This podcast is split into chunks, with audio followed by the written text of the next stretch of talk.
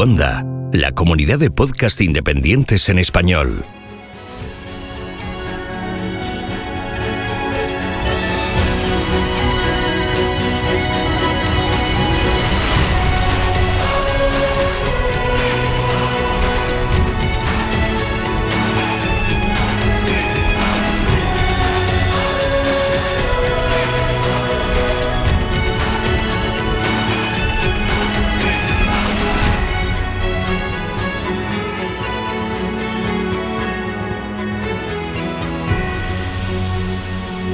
Bienvenido a GeoCastaway. Hola queridos geonáfragos, ¿qué tal estáis? Bienvenidos un nuevo mes a esta pequeña sección de GeoCastaway. Hoy vamos a completar la serie de los cambios climáticos abruptos con un ejemplo bastante conocido y vamos a analizar con ese ejemplo la relación de los volcanes con el cambio climático. En la web os dejaré un par de referencias sobre este tema y sobre todos los cambios climáticos que hemos tratado en los meses anteriores. Las grandes erupciones volcánicas, sobre todo si son explosivas, son agentes modificadores del clima. En principio las modificaciones van a ser pasajeras hasta que el sistema climático pues vuelve a reordenar las cosas, sobre todo si es una erupción aislada. Esto podría no ser así, ojo, si se tratara de erupciones muy grandes y continuas en el tiempo, y alguna vez ha pasado. Pero vamos a centrarnos en erupciones concretas, todas ellas con el ser humano por allí ya viviendo. Por ejemplo, la erupción volcánica más devastadora para el ser humano fue la que formó el lago Toba hace 74.000 años, que provocó un cuello de botella en la especie humana que se redujo en un 90% la población que había entonces y que provocó un invierno volcánico que duró seis años. Y sí, he dicho invierno, porque las grandes erupciones volcánicas enfrían el clima. ¿Y por qué? Pues porque los gases y cenizas pueden alcanzar una gran altura y adentrarse en la estratosfera, a más de 10 kilómetros de altitud.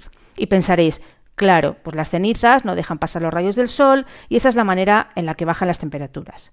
Bueno, pues sí, claro, las cenizas hacen ese papel, pero las cenizas no explican todo el enfriamiento que se registra. El otro protagonista del enfriamiento es un gas. Hay dos gases principales que emiten los volcanes, CO2, o sea, dióxido de carbono, y SO2, o sea, dióxido de azufre. A priori, ambos tienen efectos contrarios sobre el clima. El CO2 ya sabemos que calienta la atmósfera, pero el SO2 la enfría. El dióxido de azufre reacciona en la estratosfera con el agua y pasa rápidamente a ácido sulfúrico, H2SO4, que se condensa en microgotas de aerosol a los aerosoles de ácido sulfúrico se les da fenomenal absorber radiación, así que esa energía que absorben en la estratosfera no llega a la troposfera, que se enfría. Cuando las cenizas y las gotitas de aerosol acaban cayendo, además, pueden ayudar a que se formen nubes, porque acaban cayendo, claro, lo cual mantiene el enfriamiento. Cuanto más cercana al ecuador sea la erupción volcánica y más potente, más probabilidades hay de que afecte al clima. Esto justamente es lo que pasó con la erupción del volcán Tambora en 1815, que produjo un año sin verano en Occidente en 1816. No ha sido el único año sin verano por el mismo motivo, por el motivo de una erupción volcánica, pero es del que más datos históricos tenemos y además el que más implicaciones en la historia, la literatura y el arte del siglo XIX. Por eso a 1816 se le conoce como el año sin verano. El Tambora está en la isla de Sumbawa, en Indonesia aunque en el siglo XIX eran las islas orientales neerlandesas. Antes, en 1512, cuando los europeos llegaron por primera vez a la isla, pues vieron que había un monte de unos 4.000 metros de altura que pensaron que era un volcán extinguido. Era un volcán, pero resultó que, que no estaba extinguido. 300 años después, en 1812, empieza a despertarse con terremotos y lluvias de cenizas. La erupción grande empezó el 5 de abril de 1815 y terminó con un gran paroxismo el 10 de abril. Aunque hasta julio de, del año siguiente estuvo, de ese año, perdón, estuvo expulsando todavía material. El volcán pasó de los 4.000 metros a tener 2.850, o sea, 1.150 metros de altura de volcán se habían volatilizado Lanzando por los aires se calcula unos 150 kilómetros cúbicos de piroclastos, que llegaron a alcanzar 33 kilómetros de altura en la atmósfera. Las explosiones se oyeron a cientos de kilómetros, Umbagua quedó completamente arrasada, hubo tsunamis, por supuesto, y durante tres días fue de noche en un radio de 300 kilómetros alrededor del Tambora, un verdadero infierno.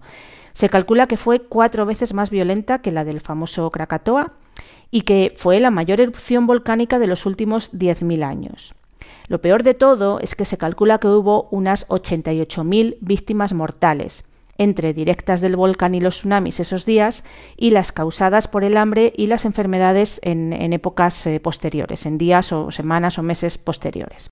Sumbawa está a 8 grados de latitud sur, pero el grueso de los materiales que alcanzaron la estratosfera acabaron en la atmósfera del hemisferio norte, viajando a favor de los vientos estratosféricos hasta alcanzar los polos y esta es la razón por la que en Europa y Norteamérica no hubo verano en 1816, 14 meses después de la erupción. Os decía que tenemos muchos datos meteorológicos para poder decir que no hubo verano, aunque todavía no había medidas estandarizadas como sucede en la actualidad. Por ejemplo, os doy algunos unos cuantos. Cayeron nevadas rojas o marrones desde Hungría a los Estados Unidos. Luis XVIII en las Tullerías ordena que se hagan rogativas en las iglesias de París pidiendo que haga buen tiempo. En el sur de Francia se vendimió ese año en octubre y en el Valle del Rin en noviembre. Hubo revueltas por la falta de comida, porque claro, no crecieron las cosechas y no había alimentos, en Inglaterra, en Gales, en Irlanda y en Francia. En España, los libros de Tazmías cántabros, que reflejan los diezmos de la cosecha que se dan a la Iglesia, pues apuntan ese año a una producción muy pobre, en 1816. En Madrid no se pasó de los 15 grados de media en julio, llegando a nevar el 16 de julio, que lo apuntó un, un noble en su diario. Por eso lo sabemos. Son bastante conocidas también las consecuencias artístico-literarias. Algunos de los paisajes que William Turner pintó incluyen unos atardeceres con unos colores extraños y bellos que ahora sabemos que no son invención de este, del, paisajista inglés, sino que reflejan de verdad lo que él veía, la atmósfera cargada de las finas partículas de cenizas del tambora que daba esos atardeceres espectaculares. O la historia de cómo Mary Shelley concibió a Frankenstein. Estaban en Villa Diodati, en el lago Lehmann, eh, pasaba allí el verano con Lord Byron, Percy Shelley y John William Polidori. Como el verano era un desastre meteorológico y no podían pasar el tiempo fuera, sino que tenían que estar todo el rato dentro de la casa, decidieron pasar el rato inventando historias de miedo y de monstruos. Ella escribió un pequeño relato y dos años después Mary Shelley publica el libro que la hace famosa. Hay un poema de Lord Byron que se llama Oscuridad, escrito también ese verano, que refleja la atmósfera de ese desapacible verano sin sol es un poema de 82 versos que no os recomiendo si estáis de bajón. Bueno, en 1817, la falta de cebada para alimentar a los caballos, que eran el principal medio de transporte entonces, pues impulsó a Carl Dreis a inventar la draisiana, que es un ancestro de la bicicleta. Y los inviernos siguientes fueron especialmente duros. Los siguientes inviernos al no verano de 1816 fueron muy duros. En diciembre de 1818 se estropeó el órgano de una iglesia cerca de Salzburgo por el frío que hacía. El párroco sacó un poema que había compuesto hace, tiempo y le puso música para guitarra, ya que no tenían, ya que no tenían disponible el órgano. Ese, eso se convirtió en el villancico Noche de Paz. Bueno, estos dos últimos ejemplos están algo traídos por los pelos porque fueron a posteriori, pero también algo tienen que ver y me sirven para que veamos de nuevo las influencias del clima y la meteorología en la historia del hombre. Antes de terminar, quiero hacer una reflexión resumen. Hemos visto a lo largo de estos meses que los cambios climáticos abruptos suceden en forma de reajustes rápidos en los componentes que forman el sistema climático, la atmósfera, los océanos, la criosfera, la geosfera y la biosfera, incluido el ser humano. Probablemente podríamos hablar de la, de la antroposfera. También hemos visto que la causa que los origina puede ser muy variada.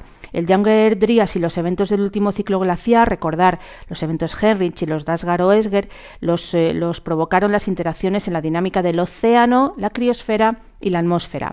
Sin embargo, el periodo húmedo africano eh, tuvo, fue a consecuencia de pequeñas, muy pequeñas variaciones en la insolación recibida a cierta latitud como consecuencia de la posición concreta de la Tierra en el espacio en cada momento. Y acabamos de ver que una única erupción volcánica eh, en el otro lado del mundo provocó que no hubo verano en 1816 en el hemisferio norte. Tenemos que estudiarlos para conocer el comportamiento del sistema climático, que ya veis, ya habéis visto todo este tiempo que es muy complejo, y para ayudar a determinar qué pasará en el futuro exactamente igual que con otros cambios climáticos que no sean abruptos. Ojo, he sido yo la que he querido hacer hincapié en estos, en los abruptos, pero se estudia exactamente igual. Pero no debemos olvidar que que estos cambios hayan existido tiene cero que ver con el hecho de que ahora somos nosotros, el ser humano y sus emisiones de gases de efecto invernadero, esto principalmente, aunque obviamente no es lo, es lo único que estamos haciendo, somos los que estamos interviniendo de forma dramática en todos los sistemas terrestres. Y esas actuaciones se están acumulando y se llevan acumulando en los sistemas eh, terrestres los últimos 200 años y están provocando un calentamiento global. Eso es lo que sentimos y lo que vemos y lo que nos dicen los datos un calentamiento global. Pero ojo, no hayamos hecho ya que se traspase algún umbral que no tengamos aún controlado del todo. En la Nature del 12 de abril pasado salían publicados dos artículos explicando, por ejemplo, que la circulación termoalina del Atlántico Norte se está ralentizando. Y ya no os voy a volver a decir lo que pasó la última vez que se paró, que luego me repito como la cebolla. En cualquier caso, es importante expandir el conocimiento sobre todos estos temas, aunque más importante es que los que tienen que tomar medidas las tomen de verdad. ¿Vale? Y con esta alegría y este buen rollo, ya lo siento, majos, terminar con esta reflexión, os dejo hasta la próxima sección. Muchísimas gracias por escucharme, queridos geonáufragos.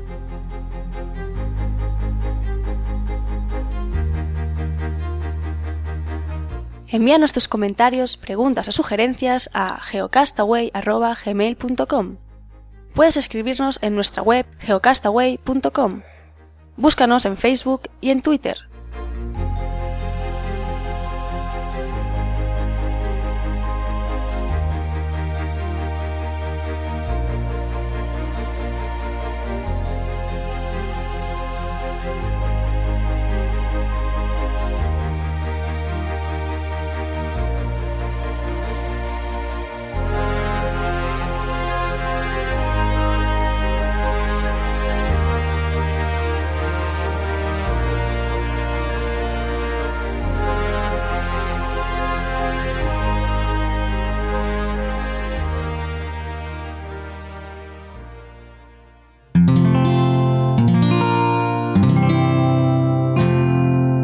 Puedes escuchar más capítulos de este podcast y de todos los que pertenecen a la comunidad Cuonda en cuonda.com.